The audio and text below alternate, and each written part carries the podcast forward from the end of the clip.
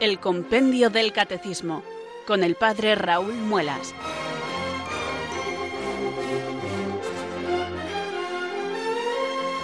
Muy buenas tardes, queridos oyentes de Radio María. Son las 4 a las 3 en Canarias. Aquí comienza una nueva edición del programa El Compendio del Catecismo de la Iglesia Católica.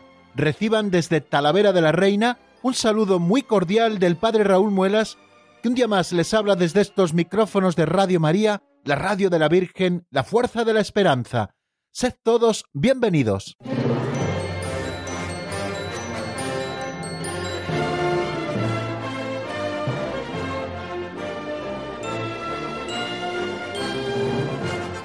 Vamos queridos amigos a comenzar con una nueva semana de trabajo, una nueva semana en que vamos a dedicar todas las tardes de los días laborables, de lunes a viernes, precisamente abrir el compendio del Catecismo de la Iglesia Católica.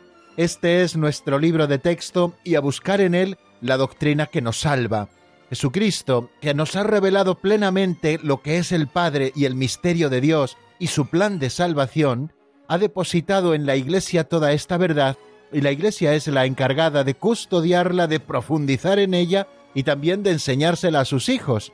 Y en esa tarea de enseñarla a sus hijos lo hace de diferentes maneras, con la propia celebración litúrgica. Decíamos que les orandi, les credendi, ¿no? Bueno, pues tal y como la Iglesia celebra, es ya una forma de irnos catequizando en las verdades fundamentales de nuestra fe.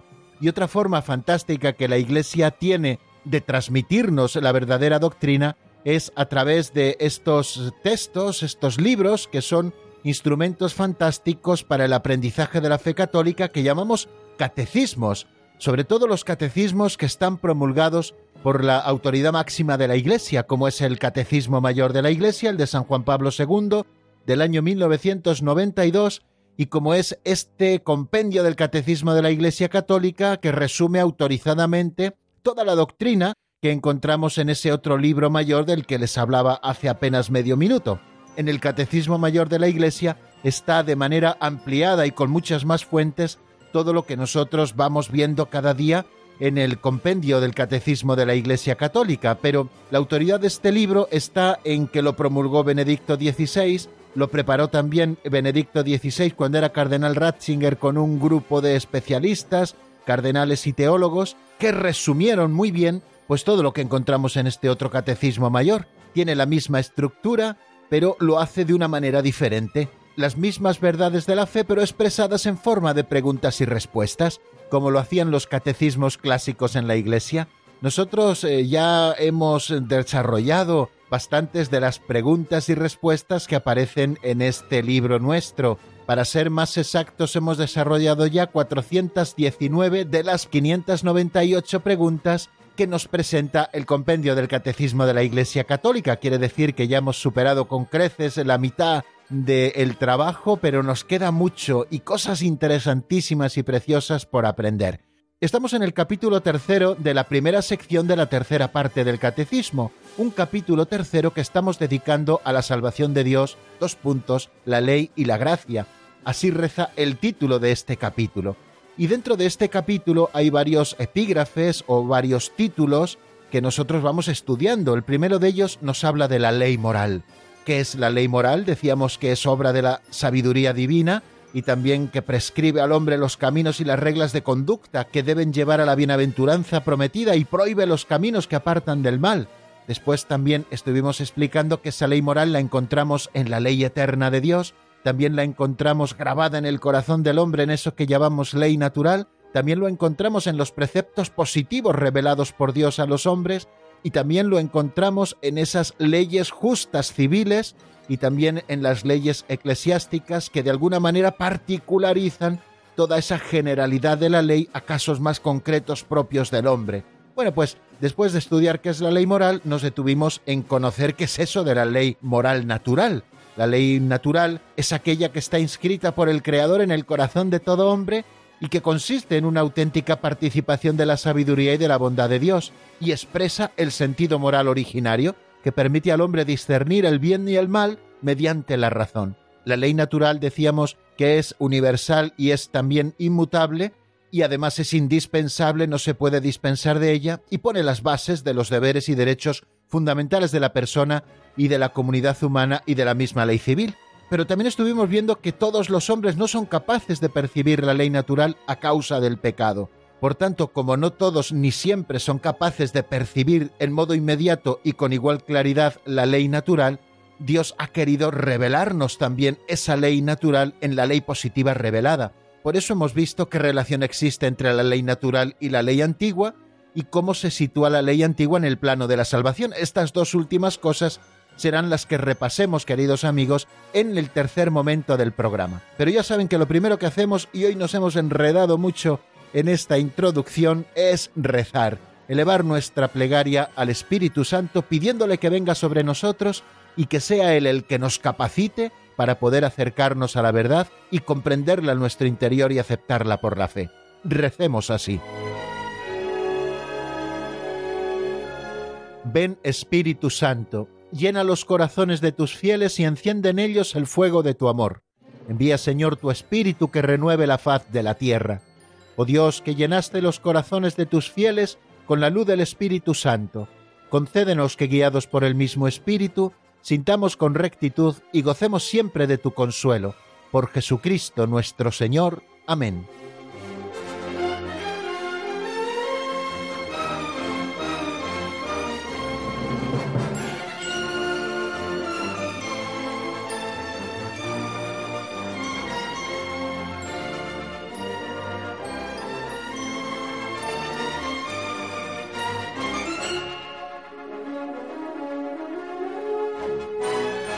Todos los días dedicamos un segundo espacio de nuestro programa después de esta oración al Espíritu Santo a una pincelada de sabiduría, a una catequesis práctica que nos permite partir de un texto precioso que le pedimos prestado cada día a ese libro así titulado Pinceladas de Sabiduría de don Justo López Melús, y partiendo de ese texto que contiene una historieta, un cuentecillo, una narración o incluso una fábula, después nosotros sacamos alguna reflexión sobre alguna o algunas de las ideas que aparecen en esa pincelada.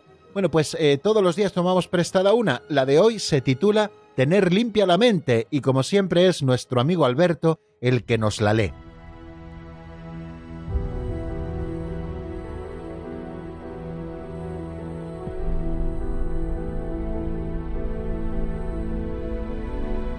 Tener limpia la mente.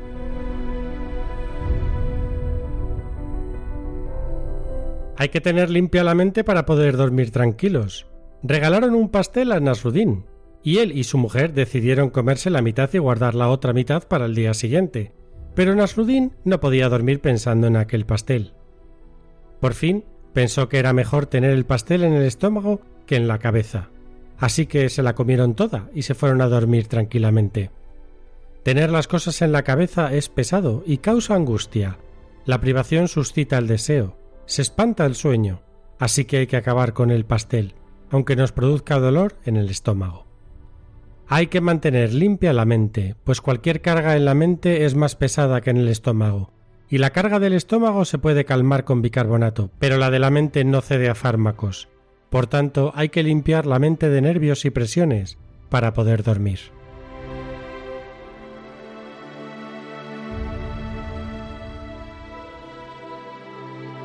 Interesante y simpática la pincelada de hoy, queridos amigos, como casi siempre. Hoy nos habla de la historia del pastel de Nasrudin, cómo él y su esposa se comieron la mitad y dejaron la otra mitad para el día siguiente.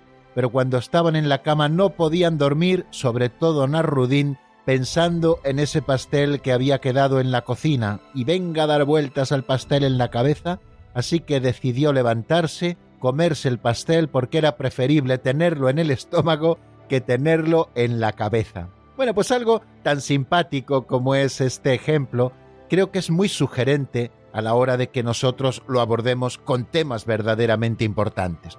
Una primera afirmación que nos hace don Justo López Melús en esta pincelada, tener limpia la mente, es la siguiente, hay que tener limpia la mente para poder dormir tranquilos. Y eso es verdad, queridos amigos, cuando la conciencia nos remuerde, no podemos dormir tranquilos y parece que la conciencia nos hace dar vueltas a la mente, dar vueltas a la mente. Y me estoy refiriendo a esos remordimientos sanos de conciencia que a veces tenemos y que nos hacen movernos hacia la conversión y dejar todo aquello de lado, todo aquello que no nos está sirviendo para servir y amar a Dios y para servir y amar a los hombres nuestros hermanos.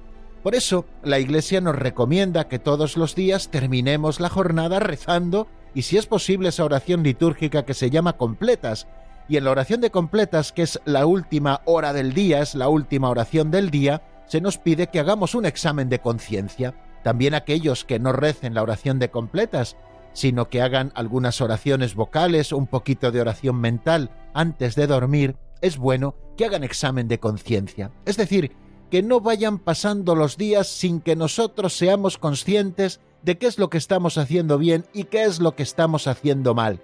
Yo creo que tenemos que dedicar un ratito a la hora de irnos a la cama a desmaquillarnos por dentro. Es algo que me cuentan que hacen las mujeres cuando se han maquillado, pues antes de meterse en la cama, evidentemente, para no manchar evidentemente las sábanas, pues parece que se desmaquillan, se quitan el maquillaje. Bueno, y los hombres que también lo hagan, que no sé si lo hacen o no, pero bueno, eh, el caso es que hay que desmaquillarse para no manchar las sábanas. Bueno, pues también tenemos que desmaquillarnos por dentro, es decir, quitarnos todo ese maquillaje que a veces tenemos en la mente y que impediría que durmiéramos bien y que dejáramos manchadas las sábanas de nuestra conciencia. Tenemos que purificar muy bien nuestro corazón y nuestra mente para poder dormir tranquilos.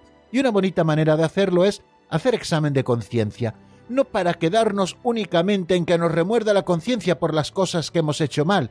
Quien hace así el examen de conciencia no lo está haciendo del todo bien, sino para que luego con toda humildad podamos poner lo que es la pobreza de nuestra vida en manos de Dios y poner remedio al día siguiente cuando las cosas tienen remedio. ¿De qué sirve estar dándole vueltas y vueltas y vueltas a las cosas por la noche sin poder dormir si no logramos solucionar nada? Tenemos que tener también cierto sentido práctico y para eso tenemos que saber imponernos a veces a esos bucles obsesivos que se meten en nuestra cabeza y sobre los que no tenemos ningún control porque nunca lo hemos intentado. Dejamos que sean ellos los que nos lleven, los que nos traigan, los que nos impidan dormir, los que nos impidan estar en paz.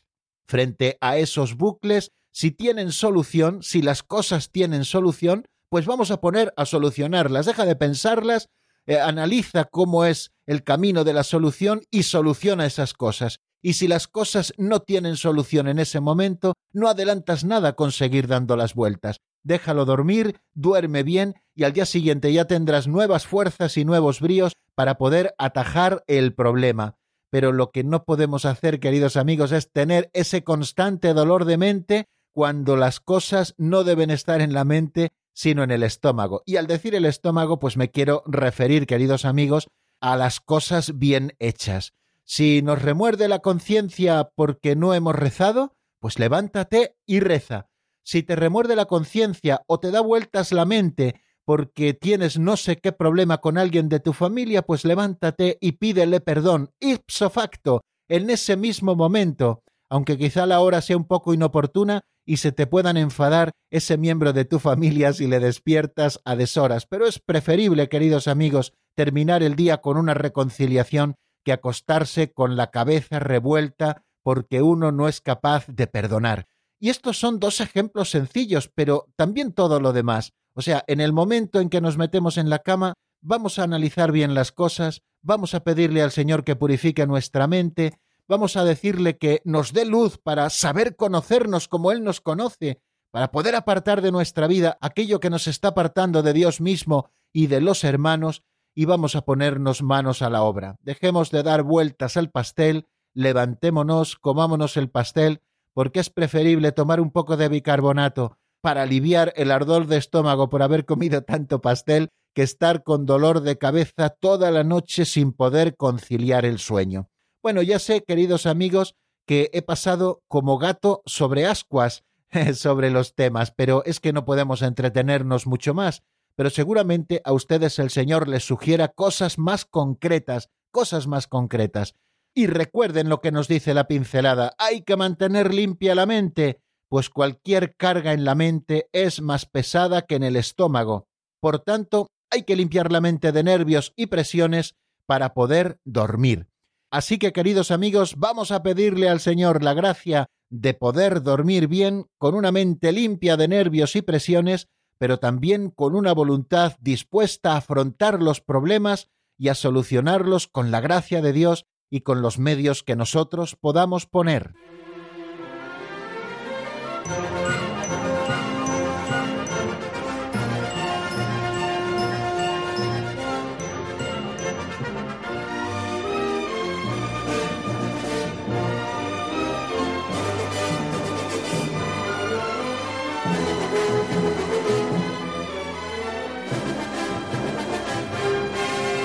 Hoy me adelantaba, queridos amigos, a hacer un poquito de resumen a este tercer momento de nuestro programa. Me adelantaba, digo, al saludarles para ponerles un poquito en autos cuando llevamos varios días sin afrontar el estudio del compendio del catecismo, me da la impresión de que necesitamos hacer un poquitín repaso para volver a situarnos. Y entonces a veces lo hago también al principio. Les he vuelto más o menos a situar en el lugar donde nos encontramos en ese índice general. Estamos en la tercera parte del catecismo.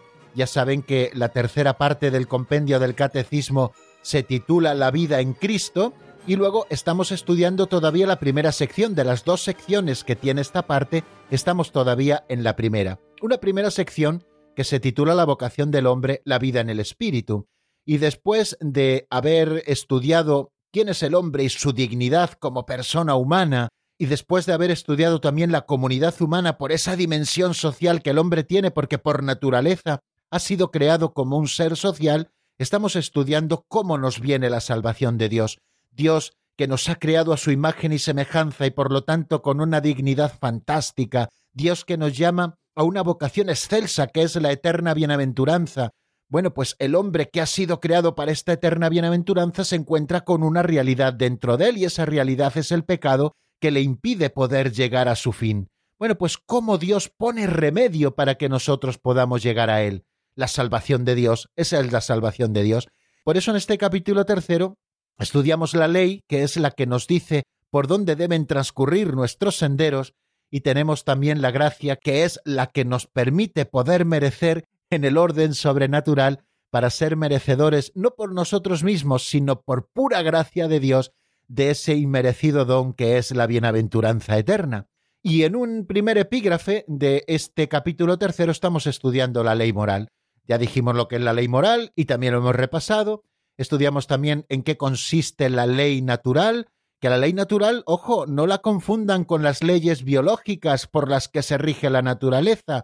La ley natural es esa ley que el Creador ha inscrito en el corazón de todo hombre y que consiste en una participación en la sabiduría y en la bondad de Dios, y que nos está expresando esa ley natural que está escrita dentro de nosotros, el sentido moral originario que nos permite discernir lo que está bien y lo que está mal mediante nuestra propia razón. Tenemos razón y voluntad, hemos sido creados a imagen y semejanza de Dios. Bueno, pues a través de esa ley natural, usando nuestra razón, nosotros podemos descubrir lo que está bien y lo que está mal pero no siempre ni todos los hombres son capaces de percibir de inmediato y con toda claridad la ley natural. Por eso Dios escribió en las tablas de la ley lo que los hombres no alcanzaban a leer en sus corazones por culpa del pecado. Bueno, y nos situábamos en el número 418, que fue el primero en el que avanzamos doctrina en nuestro último programa. Ese número se pregunta qué relación existe entre la ley natural y la ley antigua. Y dice así el compendio del Catecismo, la ley antigua constituye la primera etapa de la ley revelada, expresa muchas verdades naturalmente accesibles a la razón, que se encuentran afirmadas y convalidadas en las alianzas de la salvación. Sus prescripciones morales, recogidas en los mandamientos del Decálogo, ponen la base de la vocación del hombre, prohíben lo que es contrario al amor de Dios y del prójimo e indican lo que es esencial. No olvidemos esas últimas palabras de San Agustín del número 417 cuando se pregunta el compendio de si todos los hombres son capaces de percibir la ley natural. Como nos dice el compendio que no todos ni siempre, por eso Dios escribió en las tablas de la ley lo que los hombres no alcanzaban a leer en sus corazones. Y en este número 418 nos está apuntando a la relación que existe entre la ley natural, que es esa inscrita en el corazón del hombre, a la que el hombre tiene acceso simplemente desde su razón, pero que por culpa del pecado que oscurece el entendimiento y debilita la voluntad, a veces no somos capaces de percibir la ley natural, por eso Dios ha querido escribir en tablas de piedra sus preceptos, las normas que el hombre no acaba muchas veces de ver escritas en su propio corazón. O sea que Dios ha querido revelar también sus propios mandamientos, esos mandamientos primeros y básicos, que son la ley natural, también ha querido revelárnoslo. Por eso nos dice este número 418 que la ley antigua, la que se va desvelando en el Antiguo Testamento y especialmente contenida en ese capítulo 20 del libro del Éxodo, donde están escritos los diez mandamientos de la ley de Dios. Bueno, pues esa ley antigua constituye la primera etapa de la ley revelada. Quiere decir, queridos amigos, que ha habido también etapas sucesivas y sobre todo una etapa definitiva, que es la que nos ha venido con Jesucristo, donde Dios nos lo ha revelado todo en el Hijo, incluso también los preceptos morales. Recuerden, queridos amigos, lo que dijo Jesús en el Sermón del Monte. No he venido a abolir la ley y los profetas, no he venido a abolirlos, sino a darlos plenitud, de manera que no deje de cumplirse hasta la última coma o tilde de la ley. El Señor viene precisamente a que se cumpla la ley, pero precisamente porque esa ley encierra cierta imperfección todavía hasta que no llega Cristo, Cristo es el que posibilita que nosotros podamos cumplir la ley precisamente a través de la gracia. La ley, esa ley antigua, como vamos a ver ahora, nos marca las pautas, el camino a seguir, pero no nos da los instrumentos para poder seguirlo. Por eso esa misma ley que para nosotros era luz, se convirtió también en nuestra propia condena en la antigua ley, como dice San Pablo en algún momento de sus cartas, de manera que ha tenido que venir Cristo, justificarnos por su gracia, para que pueda ser una realidad en nosotros el cumplimiento de la ley, hasta la última coma o tilde de la ley, y además cumplida en plenitud, no solamente de una manera literal, sino plenificada precisamente por la ley de la caridad. Dios nuestro Creador y Redentor eligió al pueblo de Israel como su pueblo y le reveló su ley, preparándolo así para la venida de Cristo. De manera que la ley de Moisés contiene muchas verdades naturalmente accesibles a la razón. Estas están declaradas y autentificadas en el marco de la alianza de la salvación. Cuando Dios en el monte Sinaí hace alianza con su pueblo, pone unas cláusulas de esta alianza, y esas cláusulas son los diez mandamientos. Los recuerdan. Amarás a Dios sobre todas las cosas. No tomarás el nombre de Dios en vano. Santificarás las fiestas. Honrarás a tu padre y a tu madre. No matarás no cometerás actos impuros, no robarás, no dirás falsos testimonios ni mentirás, no consentirás pensamientos ni deseos impuros y no codiciarás los bienes ajenos. Esas son las diez normas que Dios mandó a Moisés que escribiera en piedra, porque las primeras que Dios les había regalado las destrozó contra aquel ídolo que se habían fabricado los del pueblo mientras Moisés estaba en el monte con Dios, y luego le tocó grabarlas en piedra. Esos son los diez mandamientos revelados por Dios que contienen también la ley natural, esa de la que tantas veces se olvidan los hombres. Y Dios quiso entregárselas precisamente a ese pueblo que se había elegido, ese pueblo que sería semilla de un nuevo pueblo constituido por todos los hombres de la tierra y que se llama Iglesia y que fundaría su Hijo Jesucristo como plenitud de la revelación. Por lo tanto, la ley antigua, como nos ha dicho este número 418, es el primer estado de la ley revelada, y sus prescripciones morales están resumidas preciosamente en los diez mandamientos que les he recordado hace apenas dos minutos.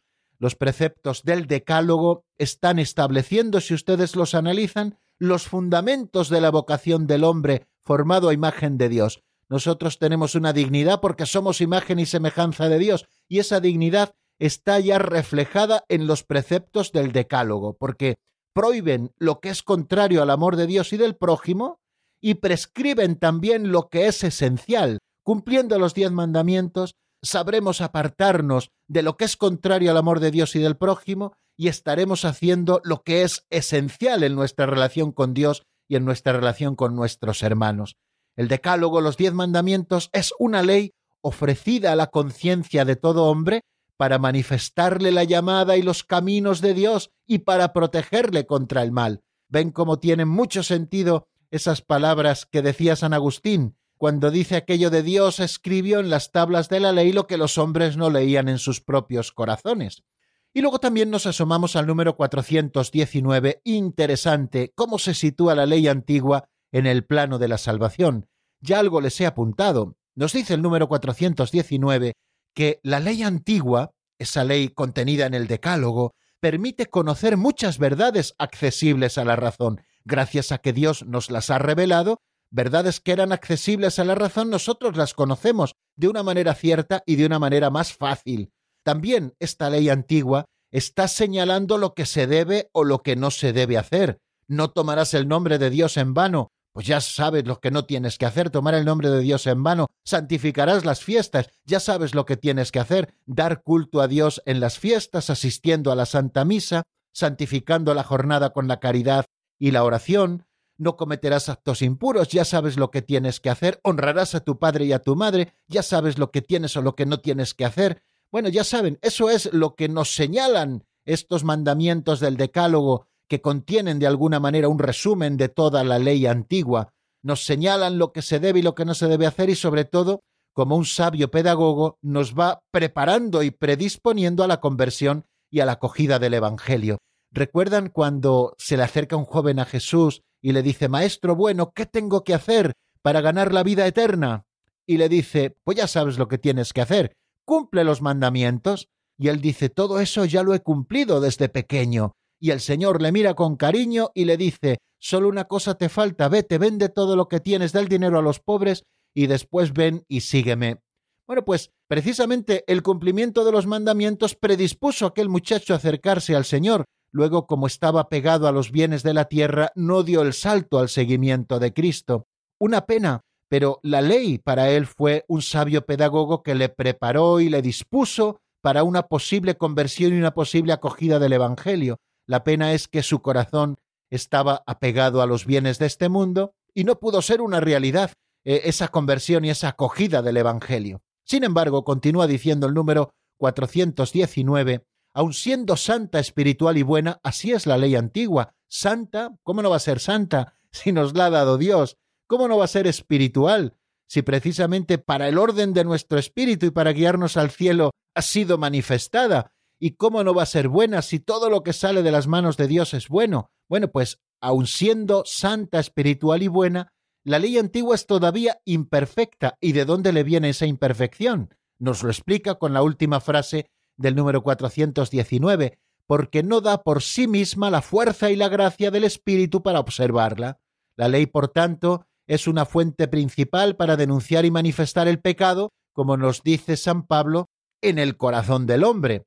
La ley constituye la primera etapa en el camino del reino, prepara y predispone al pueblo ejido y a cada cristiano a la conversión y a la fe en el Dios Salvador, proporciona una enseñanza que subsiste para siempre, como la palabra de Dios, pero es una preparación para el Evangelio. La ley es profecía y pedagogía de las realidades venideras. Así nos lo explica San Ireneo de León. Está ya profetizando esa ley que Dios nos da y presagiando la obra de liberación del pecado que se realizará con Cristo. Está también la ley suministrando al Nuevo Testamento las imágenes, los tipos, los símbolos para expresar la vida según el Espíritu.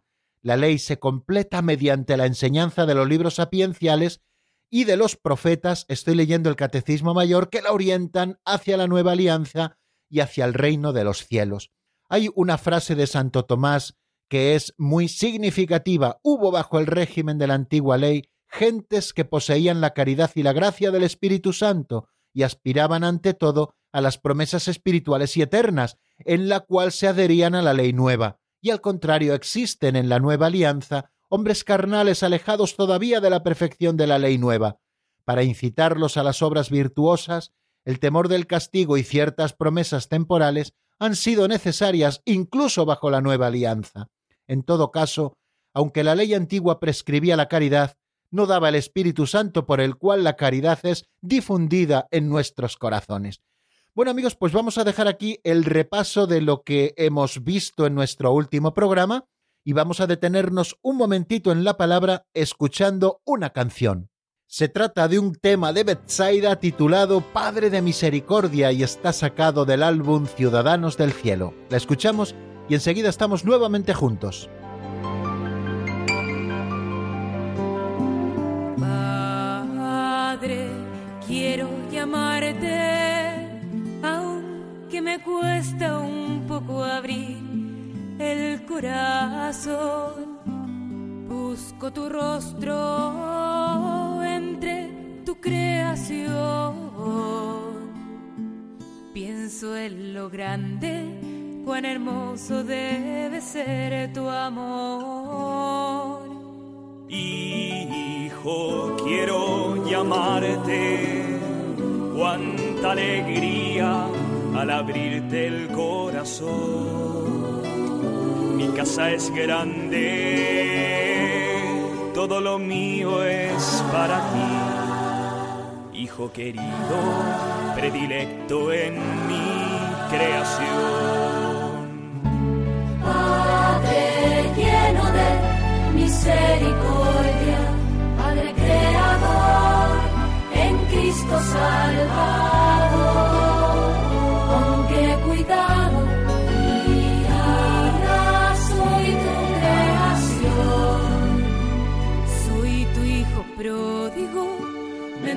mendigo de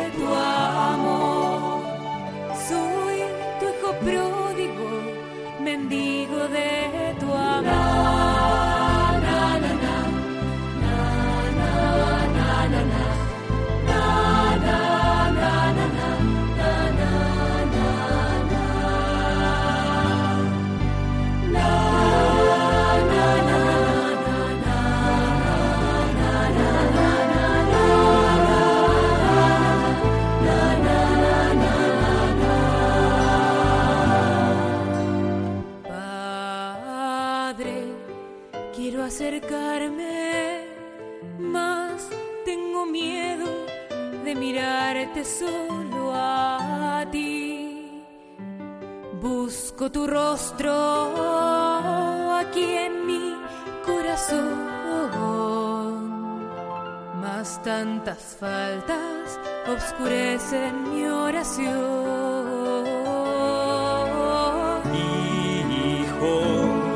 Quiero abrazarte, no tengas miedo de mirarme solo a mí. Yo soy tu padre desde el principio y hasta el fin. Puedes lavarte en las fuentes de mi gran amor. Padre lleno de misericordia,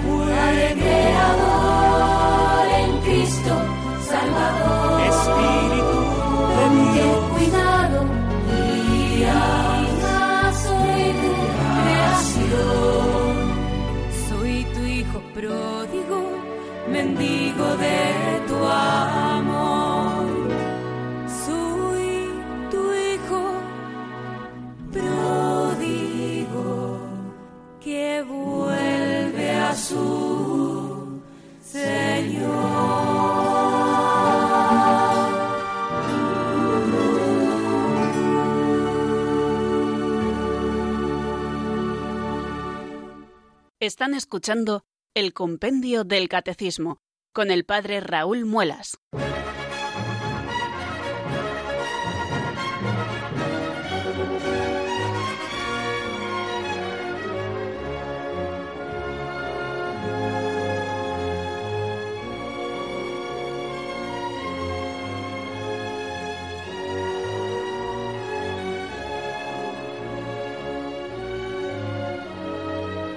Continuamos, queridos amigos, cuando son las 4 y 34 minutos de la tarde, una hora menos en el archipiélago canario. Continuamos, digo, nuestro programa El Compendio del Catecismo. Les recuerdo que estamos en la sintonía de Radio María y aprovecho para saludar a los oyentes que durante los últimos minutos se han ido incorporando a nuestra sintonía.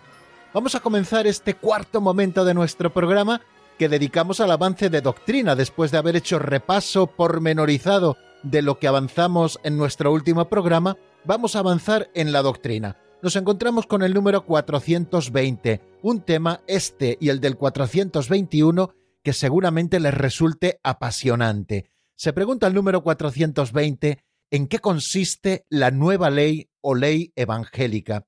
Fijaros que en los números anteriores hemos estado hablando de qué relación existe entre la ley natural y la ley antigua y cómo se sitúa la ley antigua en el plano de la salvación. Decíamos que la ley antigua es santa, espiritual y buena, pero sin embargo es todavía imperfecta porque no da por sí mismo la fuerza y la gracia del Espíritu para observarla. Damos un paso más entonces adelante hacia esa ley nueva o esa ley evangélica. ¿Qué es lo que nos dice el compendio a esa pregunta del 420? ¿En qué consiste la nueva ley o ley evangélica? Vamos a escuchar lo que nos dice en la voz de Marta Jara.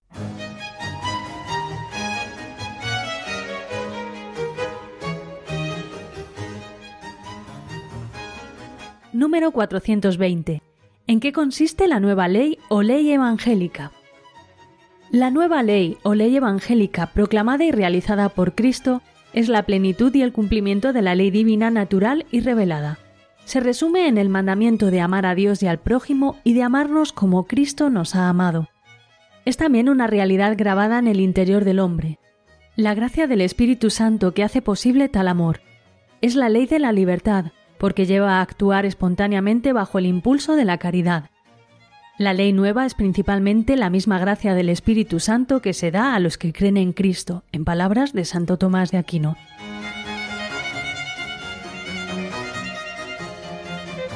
En Cristo, queridos oyentes, lo hemos dicho en infinidad de ocasiones, todo alcanza su plenitud. Alcanza su plenitud la revelación, alcanzan su plenitud las promesas, alcanza también la plenitud la ley. La nueva ley o ley evangélica, proclamada y realizada por Cristo, no solamente la que Él nos enseña con su palabra, sino la que Él realiza con su vida, esa nueva ley o ley evangélica, es la plenitud y el cumplimiento de la ley divina, natural o revelada. Esa ley eterna que luego se ha manifestado impresa en el corazón del hombre y que llamamos ley natural, esa ley también que Dios ha revelado al hombre para que tenga fácil acceso a ella y a su conocimiento, adquiere su plenitud en la nueva ley o ley evangélica, es decir, en Cristo Jesús, porque es Cristo quien proclama y realiza esa ley nueva. Y se resume esta ley en el mandamiento de amar a Dios y al prójimo, amarás a Dios sobre todas las cosas y al prójimo como a ti mismo. Recuerden esas palabras que aprendimos en el catecismo cuando pequeños. Nos aprendíamos de memoria los diez mandamientos, los íbamos recitando uno a uno, y cuando decíamos el décimo no codiciarás los bienes ajenos, a continuación añadíamos estos diez mandamientos se encierran en dos. Amarás al Señor sobre todas las cosas y al prójimo como a ti mismo. De manera que la ley evangélica o nueva ley se resume en el mandamiento de amar a Dios y de amar al prójimo y también de amarnos como Cristo nos ha amado. Amaos unos a otros como yo os he amado. Todavía sí se manifiesta de una manera más perfecta el amor al prójimo, no de amar al prójimo como a nosotros mismos, sino de amar al prójimo, de que nos amemos entre nosotros como Cristo nos ha amado, es decir, dando la vida hasta el fin con una entrega absoluta. Es también, nos dice ese número 420, una realidad grabada en el interior del hombre. Esta ley nueva o ley evangélica ha sido grabada en nuestros corazones. Lo dice así la palabra de Dios, porque esta ley es la gracia del Espíritu Santo que hace posible tal amor. Así nos lo expresa el 420. Es la ley de la libertad, como la llama el apóstol Santiago en el capítulo 1 de su carta, porque lleva a actuar espontáneamente bajo el impulso de la caridad.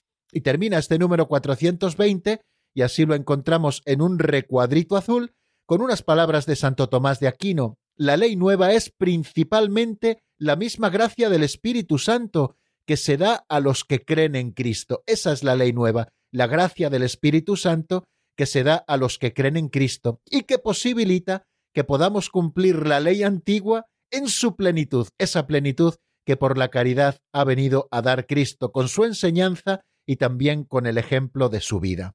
Cuando el Catecismo Mayor de la Iglesia nos habla de esta ley nueva o ley evangélica en el número 1965, nos dice que la ley nueva o ley evangélica es la perfección aquí abajo de la ley divina, natural y revelada, algo muy parecido a lo que nos dice el número 420. Y nos dice que es obra de Cristo y que es obra también del Espíritu Santo. Es obra de Cristo y se expresa particularmente en el Sermón de la Montaña, que ustedes encontrarán en los capítulos 5, 6 y 7 del Evangelio de San Mateo, pero también nos dice que es obra del Espíritu Santo y por él viene a ser la ley interior de la caridad. Concertaré con la casa de Israel una alianza nueva, dice la carta a los hebreos. Pondré mi ley en sus mentes, las grabaré en sus corazones, yo seré su Dios y ellos serán mi pueblo. Carta a los hebreos 8 del 8 al 10. Ahí encontrarán esto. Entonces esta ley nueva por una parte es obra de Cristo y está expresada particularmente en el Sermón de la Montaña, y es obra también del Espíritu Santo, y el Espíritu Santo es quien la convierte en esa ley interior de la caridad que ha grabado en nuestras mentes y en nuestros corazones hasta el punto de que ha hecho con nosotros una alianza nueva. Dios es nuestro Dios y nosotros seremos su pueblo por toda la eternidad. Es la alianza nueva y eterna. La ley nueva es la gracia del Espíritu Santo dada a los fieles mediante la fe en Cristo. Así lo expresa Santo Tomás de Aquino. La ley nueva, lo hemos visto en ese recuadro azul, es principalmente la misma gracia del Espíritu Santo que se da a los que creen en Cristo. O sea que por la fe se nos entrega la gracia del Espíritu Santo y con la gracia del Espíritu Santo esa ley nueva. Decía San Agustín que el que quiera meditar con piedad y perspicacia el sermón que nuestro Señor pronunció en la montaña, según lo leemos en el Evangelio de San Mateo, encontrará en él sin duda alguna cuanto se refiere a las más perfectas costumbres cristianas, al modo de la carta perfecta de la vida cristiana. He dicho esto para dejar claro que este sermón es perfecto, porque contiene todos los preceptos propios para guiar la vida cristiana. Por lo tanto, San Agustín nos lo recomienda pues vamos a tener en cuenta qué es lo que dice Jesús, por tanto, en este Sermón del Monte que comienza con las bienaventuranzas. Lo encontramos, como les digo, ahí empieza en el capítulo 5 del Evangelio de San Mateo. En los primeros versículos eh, escuchamos las bienaventuranzas, ya las hemos referido en algún momento aquí en nuestro programa, y luego con esa invitación que el Señor hace a sus discípulos de ser la sal de la tierra y de ser la luz del mundo. Y Jesús luego empieza a ver la relación que él tiene con la ley. Dice que él no ha venido a abolir la ley y los profetas, no ha venido a abolirlas, sino a darlas plenitud, y no dejará de cumplirse ni una sola letra o tilde de la ley. Habéis oído que se dijo a los antiguos no matarás, pero yo os digo, todo el que se deja llevar de la cólera contra su hermano será procesado. Habéis oído que se dijo no cometerás adulterio, pero yo os digo, todo el que mira a una mujer deseándola, ya ha cometido adulterio con ella en su corazón. También habéis oído que se dijo a los antiguos no jurarás en falso y cumplirás tus juramentos al Señor. Pero yo os digo, no juréis en absoluto ni por el cielo que es el trono de Dios, ni por la tierra que es el estrado de sus pies, etc.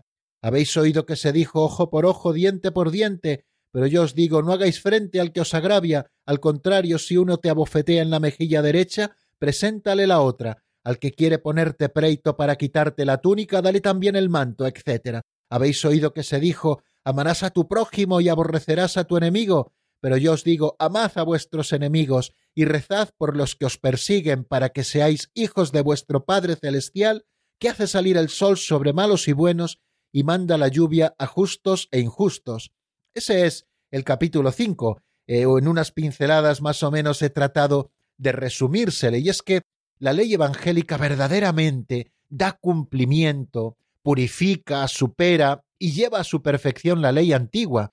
En las bienaventuranzas da cumplimiento a las promesas divinas, elevándolas y ordenándolas al reino de los cielos.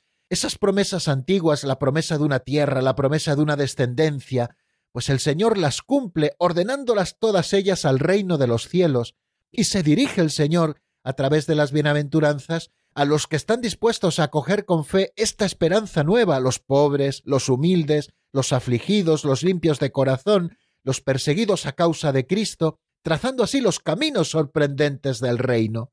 Y esta ley evangélica lleva a plenitud los mandamientos de la ley. Y lo vemos perfectamente en el Sermón del Monte, como les he indicado antes. Lejos de abolir o de devaluar las prescripciones morales de la ley antigua, extrae de ella sus virtualidades ocultas y hace surgir de ella nuevas exigencias. Revela toda su verdad divina y humana.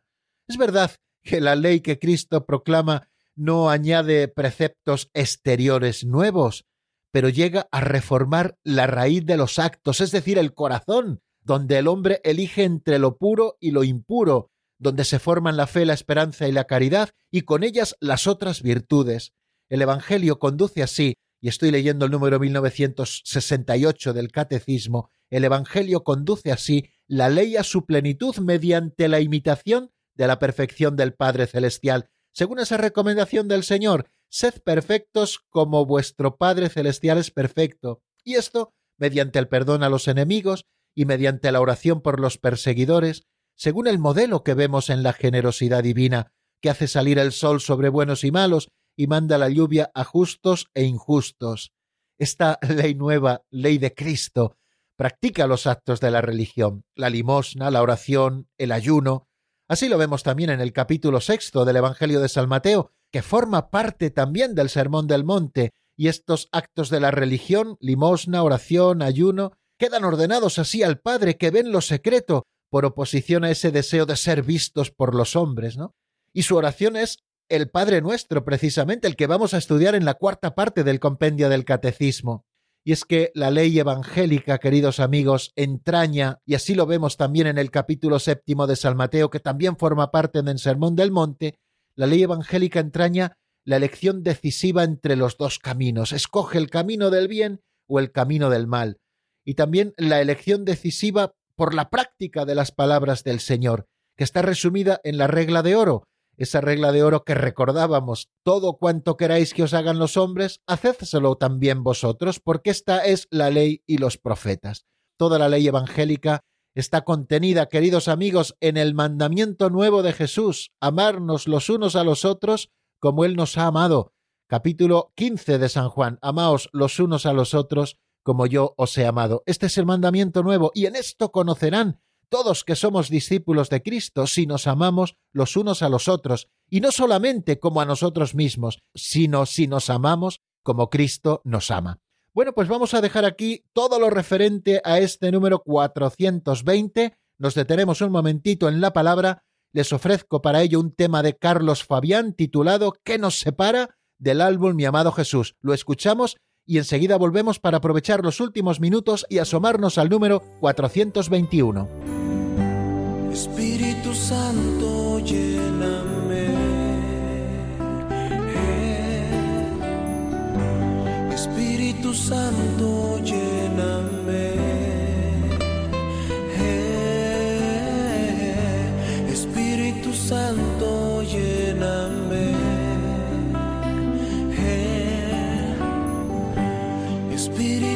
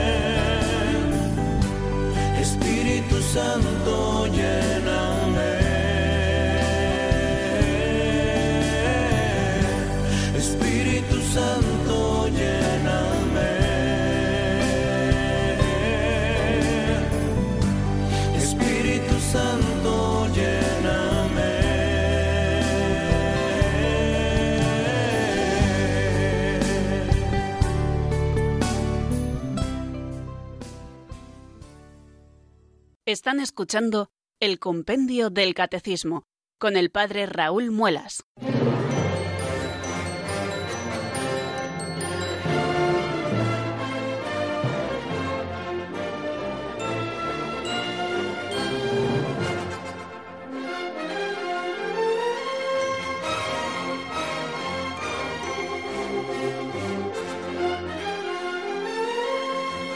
Son las 5 menos 10, nos quedan exactamente 5 minutos, queridos oyentes, para desarrollar este último número al que vamos a dedicarnos hoy, el 421, con el que cerramos un epígrafe titulado La ley moral.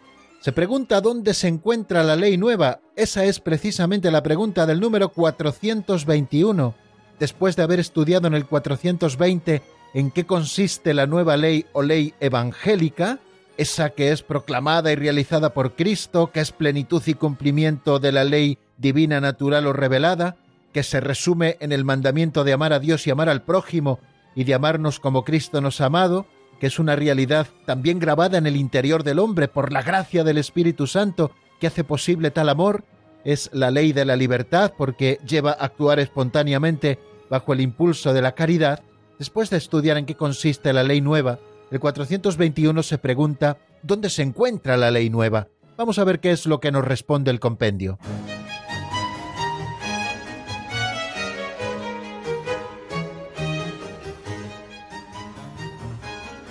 Número 421. ¿Dónde se encuentra la ley nueva? La ley nueva se encuentra en toda la vida y la predicación de Cristo y en la catequesis moral de los apóstoles. El sermón de la montaña es su principal expresión.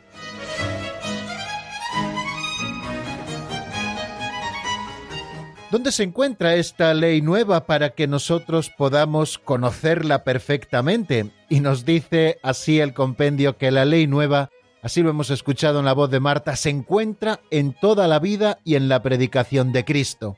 Si queremos conocer la ley nueva, queridos amigos, tenemos que estudiar el Evangelio.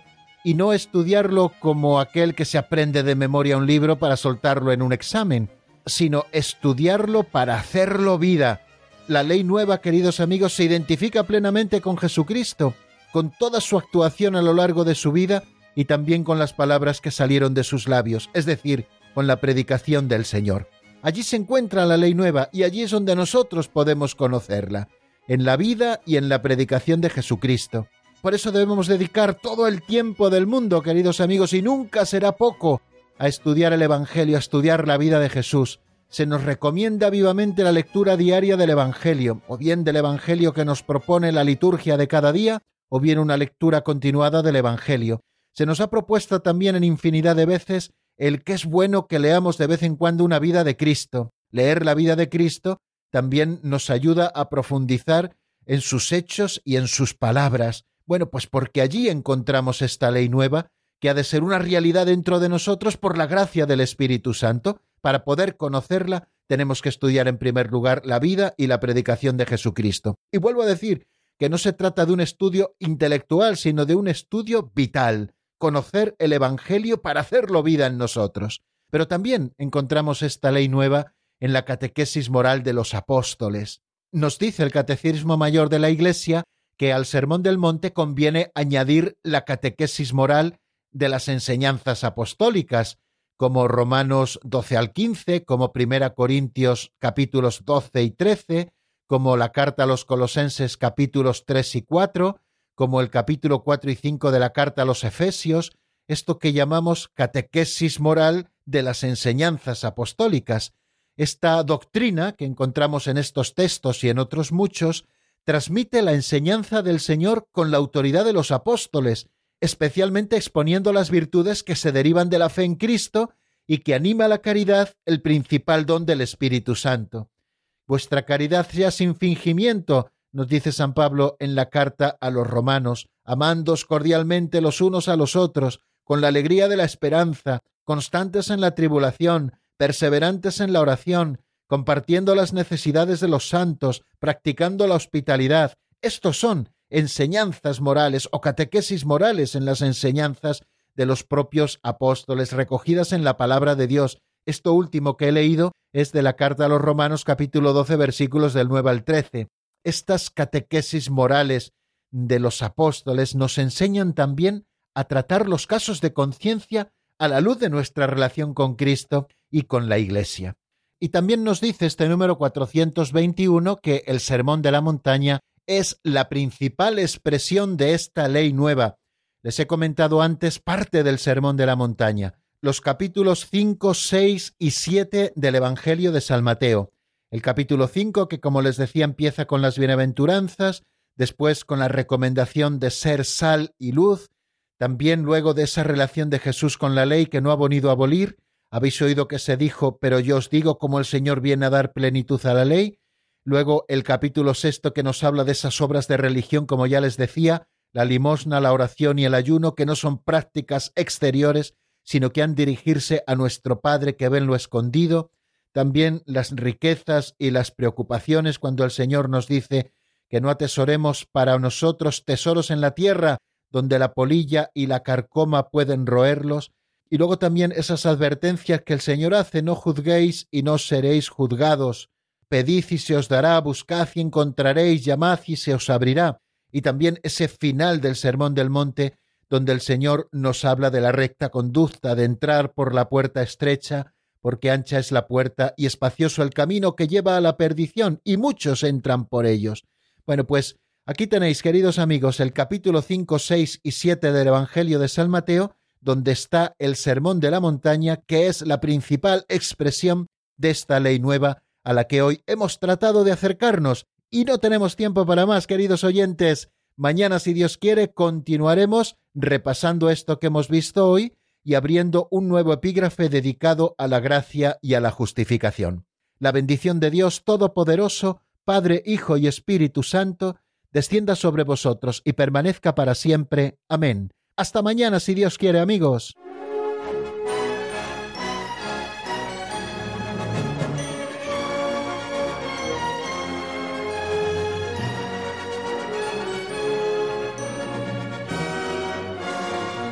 El Compendio del Catecismo con el Padre Raúl Muelas.